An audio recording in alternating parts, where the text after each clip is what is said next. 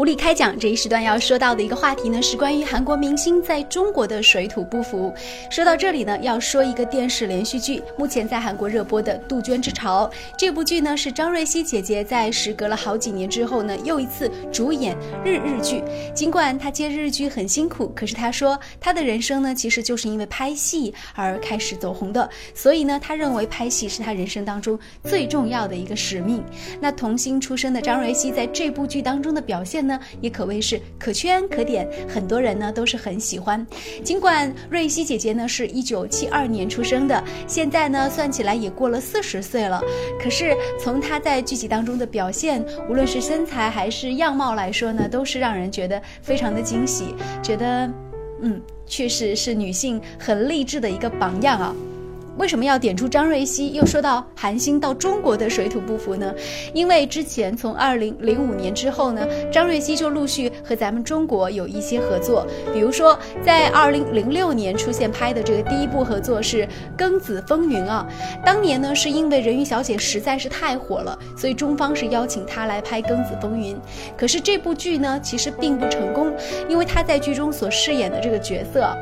虽然铺出来的照片看起来还不错，可是他演的实在是有一些弱的感觉，就是没有很强势的感觉，似乎导演没有抓住瑞希姐姐身上最为英气夺人的这一方面。那在之后呢，导演又有中国导演请张瑞希拍了一个电视剧，叫做《隋唐英雄传》，这里面呢让他演了一个头上戴了多少公斤重的这个东西的一个皇妃珍妃，但是这个剧呢也显得不太成功，所以整个的感觉就是两层皮。而且在剧集当中的这种表现，包括跟中国语言这种对白的交流，也显得不是太顺畅。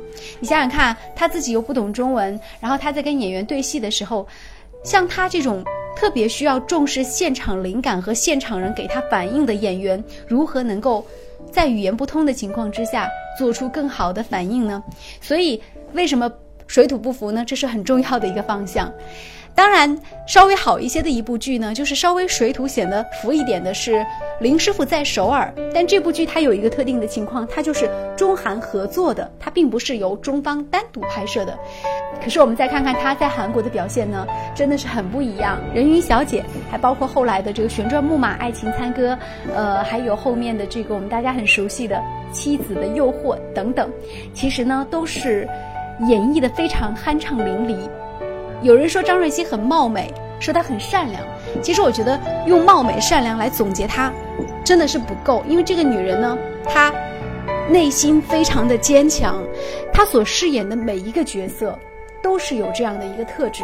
那我不知道中国导演有没有抓住她这个特质。如果没有抓住她这个特质来给她设定一些角色的话，其实呢方向是走偏了一些。说到韩国明星在中国的水土不服。不免要多说两句。其实，韩国明星在中国目前发展的最好的，我个人觉得反倒是另外一个明星啊，秋瓷炫。但秋瓷炫最著名的一个剧呢是《回家的诱惑》，这部剧其实抄的是《妻子的诱惑》了，大家都知道。那也是一个韩国的剧本拿到中国来的。秋瓷炫为什么能够做到这么好的表演呢？其实也是在于说哈，这个。他是有观看过张瑞熙的表演，然后比较好的拿捏到了这个人物。你们试想，如果这个剧本它完全是脱胎自中国的一个编剧的剧本，那秋瓷炫肯定出不来。为什么呢？他不是那么好的能够把这个人物的感觉给抓住。看看秋瓷炫在之之后跟中国导演合作的一些剧，无论是这个抗战题材还是历史题材，都是显得不是那么成功。为什么呢？因为他还是比较适合。韩剧的这种编剧的节奏，我们知道韩国的编剧一般来说呢，他是跟演员一起来成长的，他是一边写剧本，然后一边来拍摄，然后呢看到观众的反应，然后一边来修改剧本的。你甚至可以说，编剧、演员和观众是共同来体验、共同来推进、共同来成长的。这样的一个模式，也许会对编剧造成比较大的一个压力，在于说他一开始是不是有全部的剧本的。但是呢，对于演员的一个好处就在于说，他能够和编剧适时的沟通，甚至跟观众适时的沟通，同时跟自己的内心适时的沟通，从而让这个剧呢可能更符合他自己的这种感觉去演。所以，为什么很多韩流的明星在韩国电视剧当中呢，会给人的感觉表现的如此之好？可是到了咱们中国之后呢，可能拍起戏来就完全不是在那个状态上。说到这里呢，还是特别希望很多大牌的韩国明星到中国跟我们有一些更多的这种电视剧方面的合作。当然，我们也非常期待在中国能够出现更好的这个电视剧的制作班底，充分的照顾和尊重到演员的特质，为他们来量身打造一些角色。好的，感谢关注收听，再见。